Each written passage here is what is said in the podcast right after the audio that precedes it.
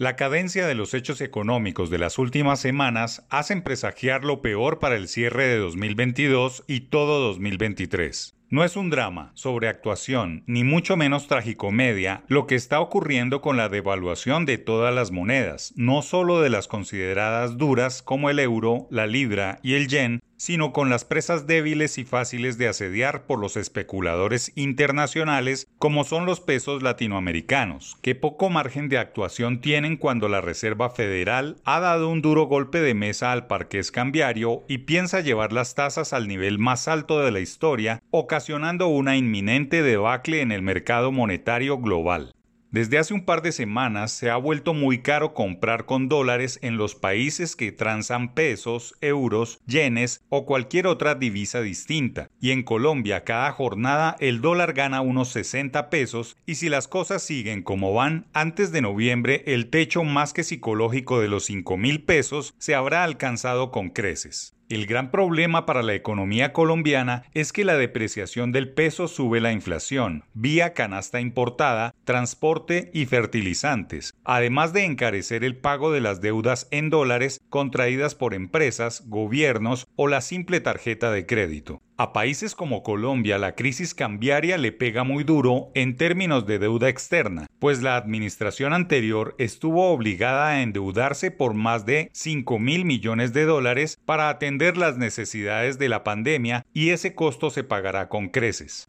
No se puede dejar de recalcar que el origen de esta situación no es otra distinta a la inflación también derivada durante la pandemia. Fueron casi dos años terribles en los que se infartaron las producciones agropecuarias, fallaron los puertos y colapsaron los containers, en una suerte de tormenta perfecta que ahora le pasa la cuenta de cobro a la economía mundial en forma de inflación y las consecuentes tasas altas que buscan controlar la situación. El gran responsable de esta corrida de monedas duras y emergentes es la Reserva Federal, que ha subido las tasas más allá de 3%, lo que ha desatado la apreciación del dólar a nivel global en medio de un rápido aumento en las tasas de interés, reflejo de lo que hace la Fed. El costo del crédito está disparado para las empresas y las familias con el errático objetivo de controlar la inflación, pero que al mismo tiempo frena el crecimiento económico. Lo peor está por venir al cierre del año y al comienzo del otro,